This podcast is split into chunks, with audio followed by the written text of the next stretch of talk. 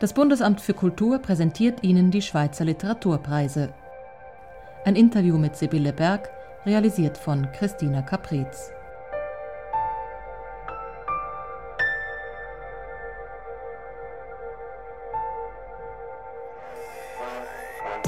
Wenn Sie die Gelegenheit bekommen, dem anderen etwas wegzunehmen, werden Sie es tun.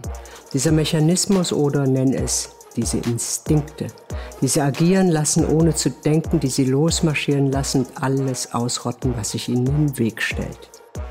Ihr wollt Krieg, ihr bekommt Krieg.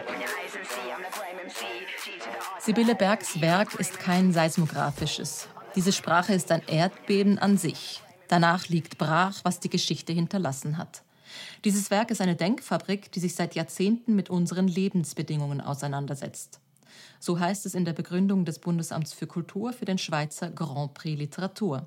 Sibylle Berg, ich freue mich sehr, jetzt mit Ihnen über dieses Werk zu sprechen. Herzlich willkommen zu diesem Gespräch. Hallo, guten Tag. Ja, in den vorhergehenden Folgen dieses Podcasts haben wir immer auch über den Ort gesprochen, an dem wir uns trafen. Mit Ihnen spreche ich nun via Computer. Corona lässt grüßen. Wir sind beide im Homeoffice. In meinem Fall ist das ein Dachstock eines alten Hauses wenn ich zum Fenster rausschaue, sehe ich die Albiskette, die Sonne leuchtet hinter den Wolken hervor. Wie sieht es bei Ihnen aus, Sibylle Berg? Ich sitze im Keller. Nein. okay, nochmal. Äh, ich ich sitze in Zürich in meiner niedlichen Mietwohnung und gucke auf ein äh, auf, auf leere Bäume. Sagt man leere Bäume? Ja, entlaubte Ent Bäume, wo die Blätter weg sind, genau. Und die Sonne ist weg und es ist andauernd Sonntag und andauernd dunkel. Sonntag und dunkel? Ja, das Was ist so. Das? Es ist irgendwie gerade so mein, mein Dauergefühl, dass äh, permanent wieder Wochenende ist. Es ist immer irgendwie schon wieder Wochenende und es ist immer schon wieder dunkel. Also das ist so. Weil Ob, so nichts läuft in diesen Corona-Zeiten, oder? Nee, ich glaube, weil, äh, ja, so ein bisschen vielleicht, weil, äh, weil ich mich sehr beschränke, was Rausgehen angeht und aber auch wegen der Jahreszeit, die ich absolut nicht leiden mag. Hm, verstehe ich gut. Wenigstens scheint heute oder schien heute die Sonne, jetzt geht sie gleich weg. Dass wir uns nun online treffen, das passt ganz gut zu Ihnen, denn Sie sind sehr aktiv im Netz. Es ist jetzt kurz nach 16 Uhr. Was haben Sie denn heute im Netz gemacht? Äh, Rechner aufgeklappt. Heute war es sogar ein bisschen vor um sieben. Und dann habe ich geschrieben. Also einfach am neuen Buch geschrieben und äh, parallel dazu immer mal wieder Sachen nachgeschlagen. Äh, sonst habe ich oft, äh, wenn ich so kleine Durchhänger habe, gucke ich mir dann immer irgendwelche schönen Orte in Italien an und denke, da könnte ich doch hingehen. Und jetzt äh, denke ich, nein, da kann ich jetzt nicht hingehen. Die freuen sich überhaupt nicht über Schweizer. Und äh, so, also wird mehr gearbeitet jetzt. Es ist ja auch ein toller Resonanzraum. Gerade als Schriftstellerin stelle ich mir vor, wenn man im stillen Kämmerchen sitzt und schreibt, dass man dann vielleicht auch Gedanken austesten kann mit dem Publikum oder ein Feedback, ein sehr direktes kriegt. Mm, also am Anfang fand ich das äh, ganz angenehm. Ich bin, bin glaube ich, wirklich so Userin der ersten Sekunde, also dass man wirklich äh, die Leserinnen, die man hat, die einfach mal direkt hat und nicht nur bei, bei Lesungen oder Veranstaltungen. Äh, das fand ich gut. Inzwischen ist es ja eher so ein bisschen eine Hassbubble geworden, das Internet. Also ich äh, habe da gar nicht mehr so Freude dran, mich mit irgendjemandem auszutauschen. Also es kommen auch immer wieder nette durch, aber irgendwie die meiste Zeit bin ich am Wegblocken von irgendwelchen Hasssachen. Und das ist so ein bisschen, ja, ist halt so. Den Menschen geht es halt gerade auch nicht gut. Hm. Sie sind ja auch sehr kritisch gegenüber noch anderen negativen Seiten des Internets, Stichwort Preisgabe von Daten, Überwachung. Was passieren kann, was passieren wird, wenn wir nicht sorgfältiger mit unseren Daten umgehen. Das unter anderem beschreiben sie in Grime Brainfuck, ihrem letzten sehr erfolgreichen Roman 2019 erschienen. Wir sind in England, einem totalen Überwachungsstaat post-Brexit. Es herrscht ein Kapitalismus in einer besonders aggressiven Variante. Zu Beginn des Buches sind wir noch Anfang der 2000er Jahre, die werden aber beschrieben wie eine ferne Zeit in der Vergangenheit. Lesen Sie uns doch bitte den Anfang des Buches vor. Also, das Jahrtausend begann lausig. Es gab keinen Computerbug, es gab keine verdammte Katastrophe. Dabei hatten sich die Bewohner der westlichen Welt darauf gefreut, dass nach den unendlich öden 90er Jahren endlich etwas passieren würde. Etwas, das nicht mit einer Finanzkrise zu tun hätte, die nur für Investmentbanker eine Aufregung bereitstellte. Auf den letzten Metern vor dem Aufprall ihrer fitten Körper auf den Asphalt wird mein enorm fitter Körper ebenso auf dem Pflaster zerplatzen wie ein weißer, dicker, untrainierter Verliererleib oder wird er abprallen und in die Luft federn. Das frische Jahrtausend hatte eine Überschrift. Sie hieß ADHS, kursiv darunter stand, wir ordnen den Scheiß jetzt neu. Es war die Zeit, in der Facebook groß wurde, in der viele ältere Leute dachten, das Internet bestünde nur aus dieser Plattform. Es war die Zeit der massenhaften Falschmeldungsverbreitung, der Massenmanipulation. Die Menschen wurden unglaublich schnell süchtig nach den Likes ihrer Unbekannten. Die Jugendlichen wurden noch schneller abhängig von einer Erregung, die aus der Mischung von Mobbing, Gewalt, Sex und Bullshit entstand. Es war die Zeit, in der zur realen Grausamkeit der Menschen noch die virtuelle hinzugefügt wurde, in der die Sehnsucht nach Verständnis zu einer Wut der Unwissenden wurde. Nie gab es so viele durch das Netz befeuerte Verschwörungstheorien. Der Vatikan, die Kochbrüder, die Hayek-Gesellschaft, der Club of Rome, die Reptiloiden, die flache Erde, mit der täglich immer komplizierter scheinenden Weltlage wuchs der Wunsch der Bevölkerung nach einem Donnergott. Es war die Zeit vor irgendetwas. Es ist ja immer die Zeit vor irgendwas. Später also, nachdem das neue Jahrtausend sich ein wenig warm gelaufen hatte, gab es dann doch ein kollektives Ereignis, das die Menschen in einer Erregung vereinte. Ein Flugzeug flog ins Pentagon und hinterließ ein Loch im Gebäude, das wirkte, als hätte jemand mit der nassen Hand einen Tunnel in eine Sandburg gegraben. Zwei andere Flugzeuge landeten in Hochhäusern, die Hochhäuser fielen in sich zusammen und schon wieder sprangen Menschen aus den Fenstern. Es war das Jahrtausend, in dem der Zweifel über die Weltbevölkerung kam und es normal wurde, dem Staat, den Geheimdiensten, der Presse und den Brillenträgern, dem Wetter, den Büchern, den Impfungen, den Wissenschaftlern und den Frauen zu misstrauen. Das neue Jahrtausend brachte den Menschen, die das Glück hatten, frisch geboren worden zu sein, eine Reihe unschlagbarer Vorteile. Weltweit ging es den Bevölkerungen besser, hieß es. Sie lebten länger, zufriedener, die Bildung nahm zu, die Säuglinge überlebten das Säuglingsstadium. Die Märkte hatten es gerichtet. Prost auf die Märkte. Es gab ein paar Verlierer. Sie hatten entweder Pech gehabt oder sich nicht hinreichend um Erfolg bemüht. Jeder konnte aus seinem Leben etwas machen, wenn er nur wollte. Großartig. Das sind kurze Sätze, ein schneller Rhythmus wie ein Rap. Das ist ein oft ironischer bis sarkastischer Ton. Das alles kennt die Leserin aus ihren früheren Büchern, aber hier scheint es mir noch zugespitzt. Ähm, äh, ja, ich weiß nicht, es ist immer ein bisschen schwierig über das, was man selber so fabriziert hat, zu reden.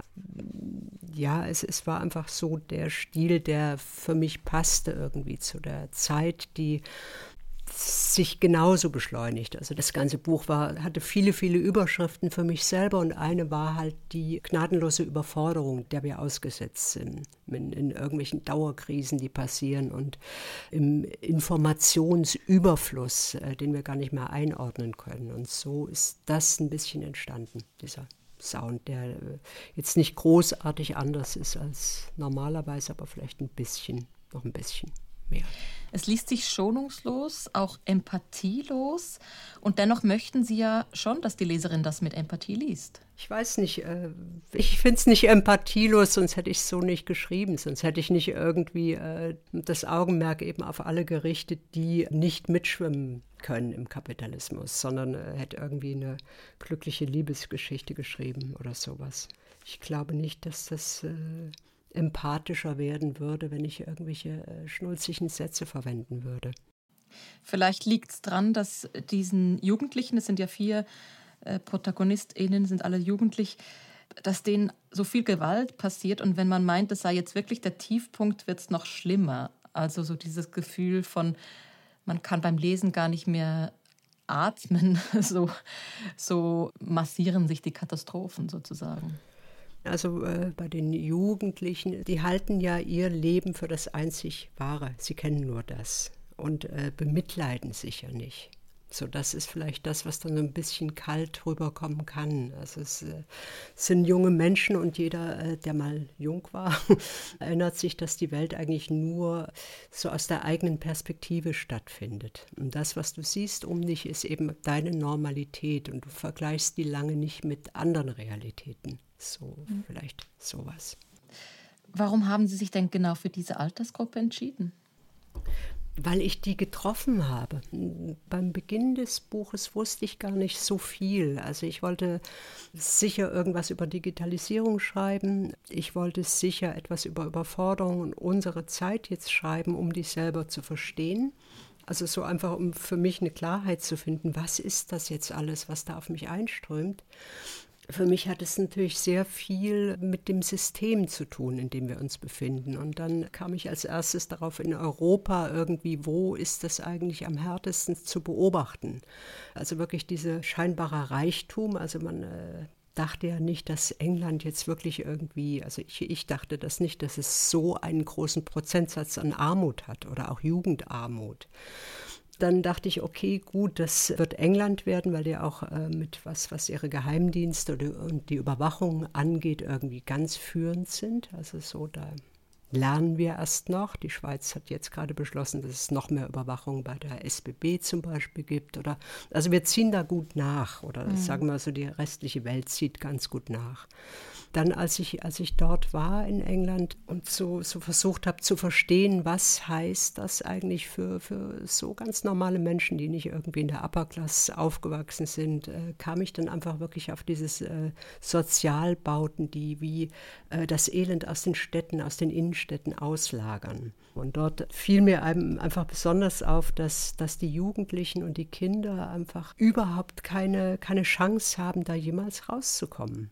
Also so vereinzelt, klar, gibt es vielleicht irgendwelche Überflieger, die dann ein Stipendium kriegen, aber eigentlich heißt es, du bist dort geboren und du wirst dort bleiben. Und ich dachte, ja, das interessiert mich jetzt, wie kommen junge Menschen damit klar, in einer Zeit, wo du eigentlich anfängst, irgendwie äh, davon zu träumen, wie du die Welt erobern wirst. Mhm. Die träumen das nicht mehr. Also das heißt, die Trostlosigkeit zeigt sich noch stärker bei dieser Altersgruppe, denen eigentlich, so würde man meinen, die Welt offen stehen sollte.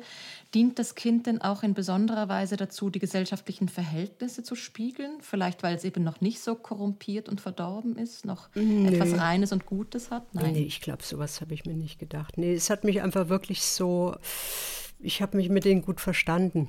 Sagen wir mal einfach so. Ich habe viele Jugendliche kennengelernt dort und äh, habe über die auch äh, Zugang zu Crime gefunden, die ja irgendwie, der auch ein bisschen taktgebend im Buch ist. Das ist eine Musikrichtung aus genau. England, ein schneller Hip-Hop oder Rap. Genau, das ist einfach die englische Version von Hip-Hop, die ist einfach ein bisschen im Takt äh, schneller und sehr oft politischer als, als normaler Hip-Hop.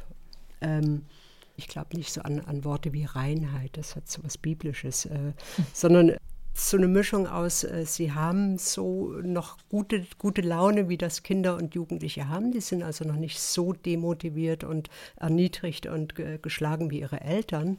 Und trotzdem ist irgendwie klar, diese Gesellschaft tut nichts für mich. Diese Regierung wird nichts für mich tun. Also es war eher eine, eine massive Wut, die ich da gespürt habe. Und mhm. zugleich irgendwie auch eine Wut, die in mir wuchs, weil äh, das waren so, so reizende kleine Menschen, wo du denkst, irgendwie, das, euer Leben ist einfach versaut jetzt, weil es euch nicht braucht, weil es einfach zu viele Menschen hat, die einfach, jetzt kommen wir wieder zur Digitalisierung, die eigentlich gar nicht mehr benötigt werden. So. Sie haben also ausführlich recherchiert für Ihr Buch, mit Kindern und Jugendlichen gesprochen. Haben Sie seit der Veröffentlichung auch Rückmeldungen von Ihnen? Konnten Sie das Buch lesen? Nee, eben noch nicht. Also ich bin gespannt. Irgendwann soll es jetzt dann doch auf Englisch kommen. Äh, vielleicht redet dann keiner mehr mit mir. Das kann gut sein. Erschreckend ist ja auch die Macht der Technologien, die Sie beschreiben in dem Buch. Der Überwachungsstaat verteilt Punkte für genehmes Verhalten. Die künstliche Intelligenz übernimmt die Macht. Sie haben für Ihr Buch nicht nur mit diesen betroffenen Kindern und Jugendlichen gesprochen, sondern auch mit zahlreichen Forscherinnen und Wissenschaftlern. Wie haben Sie diese Gespräche erlebt?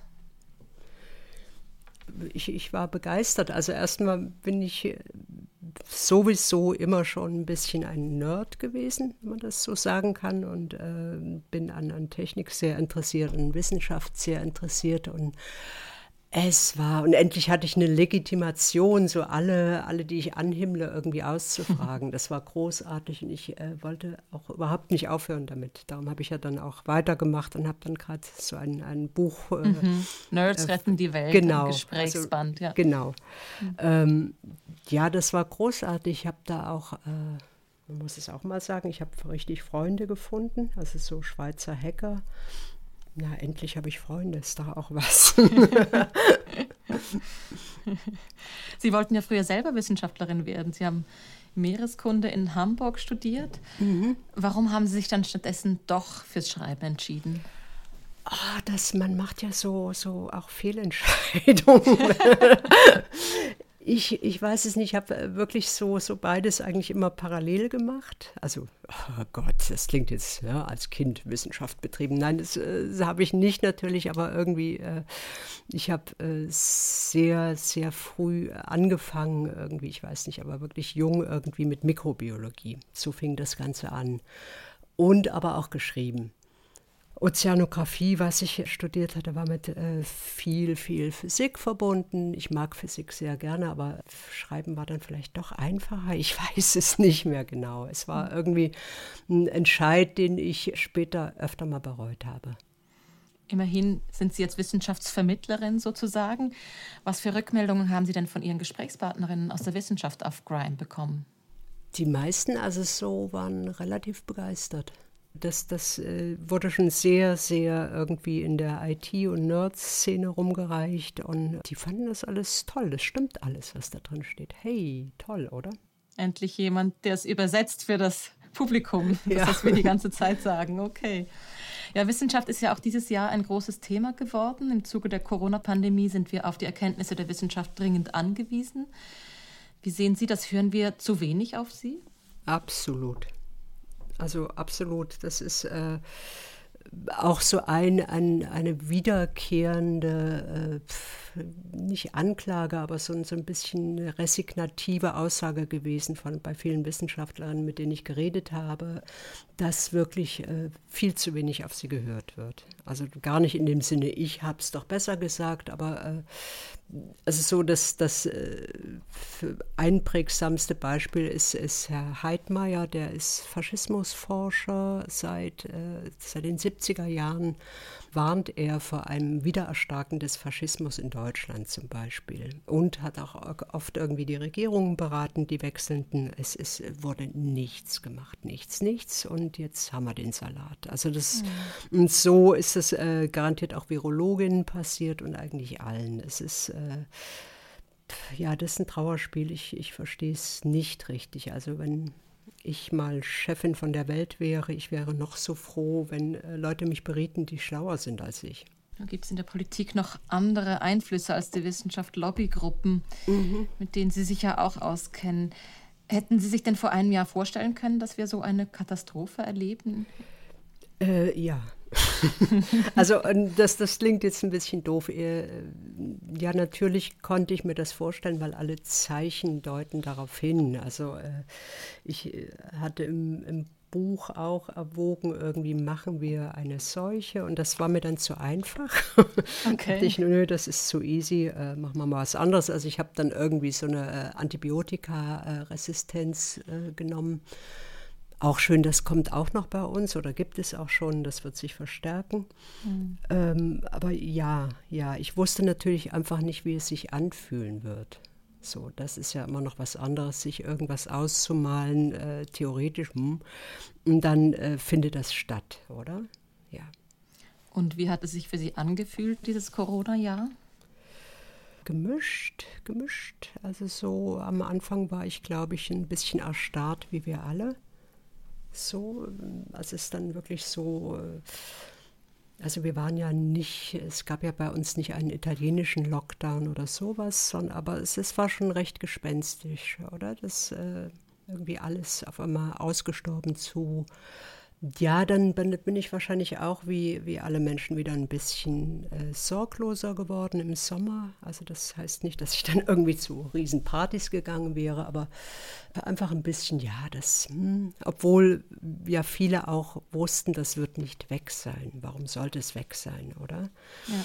Und gegen Ende Jahr wahrscheinlich äh, bin ich dann genauso äh, müde gewesen wie, wie alle anderen. Also es ist auch äh, durcheinander, weil es eben einfach bei uns äh, diese ganzen kantonalen Unstimmigkeiten gab und dann wirklich in Kauf genommen wurde, dass sehr viele ältere Menschen gestorben sind und dass sehr viele kleine und mittelständische Unternehmer oder äh, Künstlerinnen bankrott gegangen sind. Also so äh, die, die Regierenden hatten die ganze Zeit irgendwie meine vollen, meinen vollen Respekt, weil ich dachte, so, sie, sie wussten das nicht. Sie, keiner, keiner hat damit wirklich gerechnet, weil wie gesagt, äh, niemand auf Wissenschaftlerinnen hört.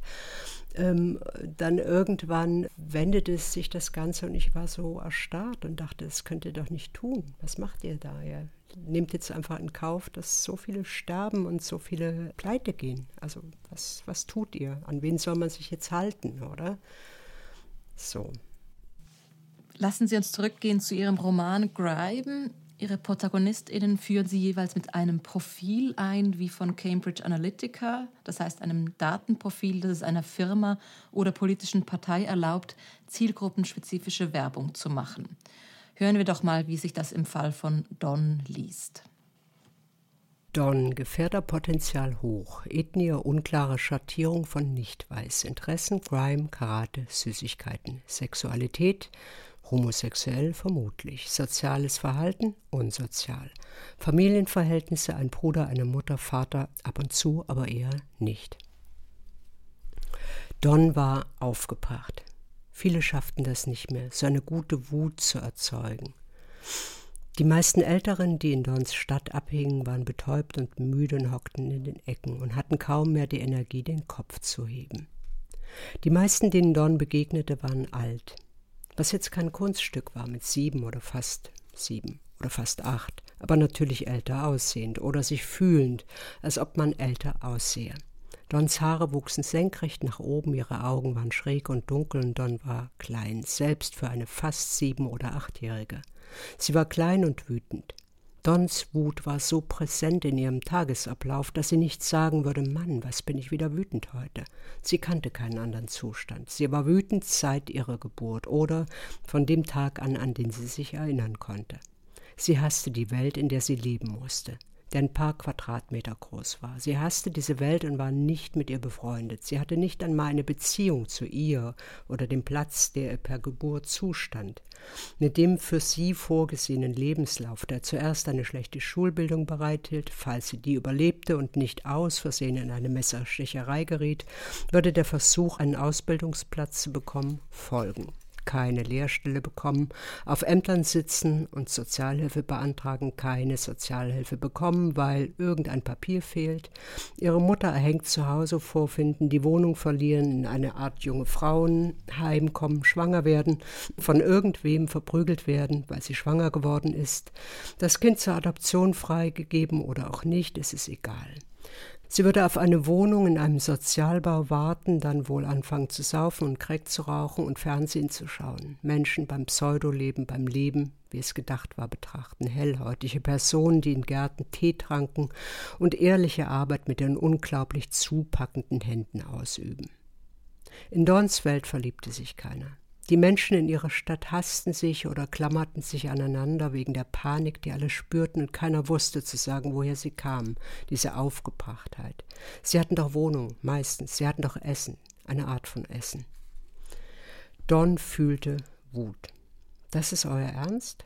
Dieser Haufen Dreck, den ihr hier lieblos hingeschmissen habt, pass auf, das ist übrig. Nicht toll, aber es ist deins. Das ist die Erde, auf die wir leer gefressen haben. Das ist dein Viertel, deine Stadt, die diente dazu, Arbeiter unterzubringen, damit sie schnell irgendwelchen Mist herstellen können, den es nicht mehr braucht. Hörst du, es benötigt die Menschen in deiner Stadt zu nichts, außer um rechtsnationale Idioten zu wählen, die immer eine Antwort auf die Frage nach der Schuld haben. Wenn der Mensch weiß, wer schuld ist, geht es ihm besser. Dann ist eine göttliche Gerechtigkeit wiederhergestellt und es gibt ein Ziel für Dons Hass. In ihrer Stadt hasste man die Fremden. Punkt. Die Wut ist das vorherrschende Gefühl in dieser Passage. Die Wut wird dann im Buch auch zur Triebfeder für die Rebellion der vier Jugendlichen gegen den Überwachungsstaat und gegen den überbordenden Kapitalismus. Wie ist es bei Ihnen, Sibylle Berg? Ist auch bei Ihnen die Wut eine Triebfeder im Leben? Nee, eigentlich gar nicht. Also äh, schon, die kommt immer wieder. Also es kommt immer wieder, weil äh, weiß nicht, ich mag Ungerechtigkeit nicht so, so gerne, aber wer mag das schon? Das äh, sieht ja auch jeder irgendwas anderes als ungerecht an. Also sehr reiche Menschen finden es ungerecht, dass sie viel Steuern zahlen sollen. Deswegen siedeln sie in Zug zum Beispiel. Also es, es gibt immer wieder Momente der Wut, aber das ist nicht mein vorherrschendes Gefühl, weil, äh, weiß nicht, weil ich eher wahrscheinlich ausgeglichen bin. So. Oder gute Laune habe weil ich wohne ja in der Schweiz. Darüber möchte ich gerne später auch noch mit Ihnen sprechen. Vielleicht zuerst noch die Frage, denken Sie, dass Ihre Bücher aufrütteln können, dass Sie den Menschen auch zeigen können, wo die aktuellen Entwicklungen hinführen, wenn wir kein Gegensteuer geben? Das, das kann ich wenig sagen. Also ähm, was, was ich bisher so erfahren habe von früheren äh, Büchern, das war, dass es äh, für viele irgendwie für eine Zeit, äh, in der sie es gelesen haben und danach dann einfach so eine Art Zuhause war. Also dass äh, viele dachten irgendwie, ich bin nicht allein mit dem, was ich sehe und fühle. Und ich, ich glaube, das ist schon mehr, als man erwarten kann. Immerhin sagen Sie oder schreiben Sie in einem aktuellen Buch, in dem Buch Schreibtisch mit Aussicht, einem Sammelband mit Essays von Schriftstellerinnen über ihr Schreiben, da schreiben Sie, heute denke ich mir manchmal, ich wäre auch eine gute Revolutionsführerin geworden. Ja, da muss man aber weniger faul sein. also Faulheit kann man Ihnen ja bestimmt nicht vorwerfen. Ja, irgendwie, es ist, äh, ja, da muss man ja irgendwie immer auf Barrikaden stehen und das, äh, das wäre ein anderer Lebenslauf. Also ein bisschen sind Sie das ja schon. Also immerhin haben Sie vor zweieinhalb Jahren das Referendum gegen Sozialdetektive lanciert. Verloren. Verloren, verloren, aber sie haben in Rekordzeit die nötigen Unterschriften gesammelt, was die traditionellen Parteien ja sich gar nicht getraut hatten, überhaupt erst anzugehen, diese Sammlung. Ich glaube, es ging damals um noch irgendwas anderes Wichtiges. Also es ist ja dann immer so eine Fokussierung der Parteien. Wofür setzen wir uns ein? Wofür nehmen wir die Ressourcen? Und da fanden sie wahrscheinlich so ein bisschen Überwachung von ärmeren Bevölkerungsschichten nicht so wichtig. Ja. Für Sie hingegen war es ein Herzensthema. Sie haben damals den Tagesanzeiger gesagt, schon morgen können alle in der Schweiz von privaten Spitzeln nach Stasi-Manier überwacht werden. Mhm. Ist es Ihre Herkunft aus der DDR, die Sie besonders sensibel macht für das Thema Überwachung? Nee, ich glaube nicht. Also, weil das ist sehr, sehr lange her. Das ist immer, es bietet sich immer schön an, irgendwie bei, bei Stasi, aber das ist, äh, ich bin die längste Zeit meines Lebens, die längste zusammenhängende Zeit in der Schweiz. Und äh, das ist so ein Thema, wo ich wütend werde, wo ich denke, irgendwie, wir haben äh, wirklich sehr, sehr viel Geld hier. Und nicht jeder Schweizer, jede Schweizerin hat hart dafür gearbeitet, dass dieses Land so reich ist. Das ist anders, hat andere Ursachen. Und wenn sich so ein reiches Land es nicht leisten kann, irgendwie fürsorglich mit Menschen umzugehen, die ein, ein schlechtes Schicksal haben, die einen Unfall hatten, die einen Schicksalsschlag hatten, dann macht mich das sauer, ganz einfach. Ich, ich verstehe nicht, warum. Warum kann man sich das nicht erlauben, irgendwie großzügig zu sein und äh, diese Menschen, zu denen wirklich jeder bald gehören könnte, aus Versehen, wenn er nicht gerade Milliardärin ist. Also es kann wirklich jeder morgen berufs berufsunfähig werden durch einen blöden, blöden Umstand, oder? Und dann wirst du gedemütigt und musst wirklich betteln gehen und musst dich dann auch noch überwachen lassen. Das ist, äh, das ist ja bei vielen Menschen irgendwie, äh, ist ja bekannt, die irgendwo freiwillig hingehen. Also so wie ich freiwillig in dieses Land gezogen bin, einfach weil ich das Land gut fand und die Leute gut fand. Äh, dann, dann wirst du noch patriotischer eigentlich als die, die einfach hier geboren sind. Und ich äh, denke irgendwie, äh, zerstört mir doch nicht mein Bild von diesem Land. Das, äh, als ich hierher kam vor irgendwie 180 Jahren, hat es sich genauso angefühlt, wie ich es mir immer erträumt habe, dass man wirklich irgendwie sehr aufeinander geachtet hat und es irgendeine komische Art von Solidarität gab. Und die ist äh, wirklich verschwunden. Und das hat mich sauer gemacht. War das denn vor 25 Jahren wirklich auch so oder ist es auch, dass Ihre Anfangsverliebtheit sich vielleicht ein bisschen entzaubert hat? Naja, beides. Es war wirklich, das wird jeder wissen und beobachten, dass auch irgendwie dieser Turbokapitalismus vor der Schweiz nicht halt macht. Es, es gibt so kleine, kleine Beispiele der Entsolidarisierung, die äh, in allen Bereichen stattfindet. Also so, ich finde find das Beispiel irgendwie der Postboten ganz gut. Also so, äh, es, es, gab ja früher so äh, Postboten im Quartier und man kannte die und man hat denen zu Weihnachten gratuliert und hat denen irgendwie mal einen Tipp gegeben und hat mit denen geredet und die sind verschwunden.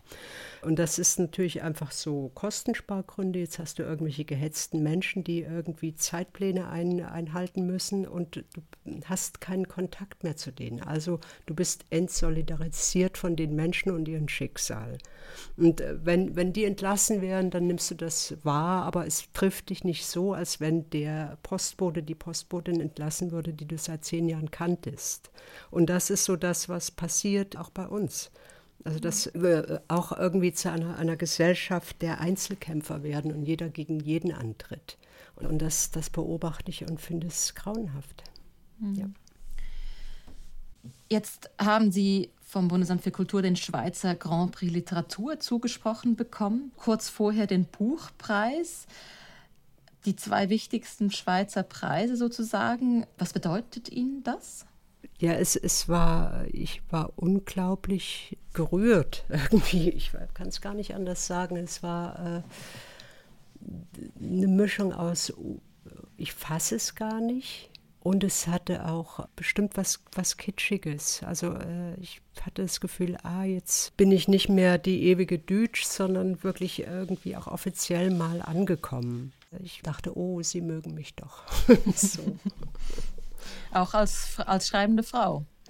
Ja, und es war gerade irgendwie für das Buch, was jetzt irgendwie nicht äh, irrsinnig gefällig ist, sagen wir mal auch so, wie es ist, oder? Also es sind einfach 640 Seiten Anklage. Äh, unterhaltsam und lustige Anklage, aber es ist eine Anklage gegen, gegen eigentlich alles, äh, die Zeit, in der wir leben. Und äh, das fand ich schon ganz schön cool, dafür so die Preise zu kriegen. So, das haben die Deutschen ja nicht geschafft, zum Beispiel. Also, hey, nicht, dass ich meckern will, aber äh, dazu gehörte irgendwie Mut und das fand ich toll. Ja. Was nicht ist, kann ja noch werden. Ach, komm. Das äh, interessiert mich nicht mehr. Ich äh, gehe jetzt straight auf den Nobelpreis und fertig ist. Verraten Sie uns zum Abschied noch, woran Sie gerade schreiben? Ich mache wie geplant den Teil 2. Das Buch endet ja so ein bisschen offen und vage und äh, ich hatte damals schon die Idee, irgendwie, das müssen wir jetzt fortsetzen, weil irgendwie braucht es jetzt was Optimistisches. Geplant sind jetzt noch zwei Teile, die optimistisch sind. Kann ich toll. Optimistisch kann ich super. Sehr schön, da sind wir gespannt darauf. Ganz herzlichen Dank für dieses Gespräch, Sibylle Berg. Dankeschön.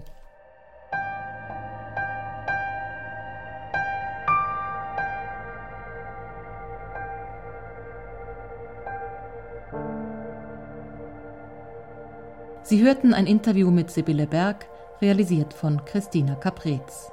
Musik Zeno Gabaglio, eine Produktion des Bundesamts für Kultur.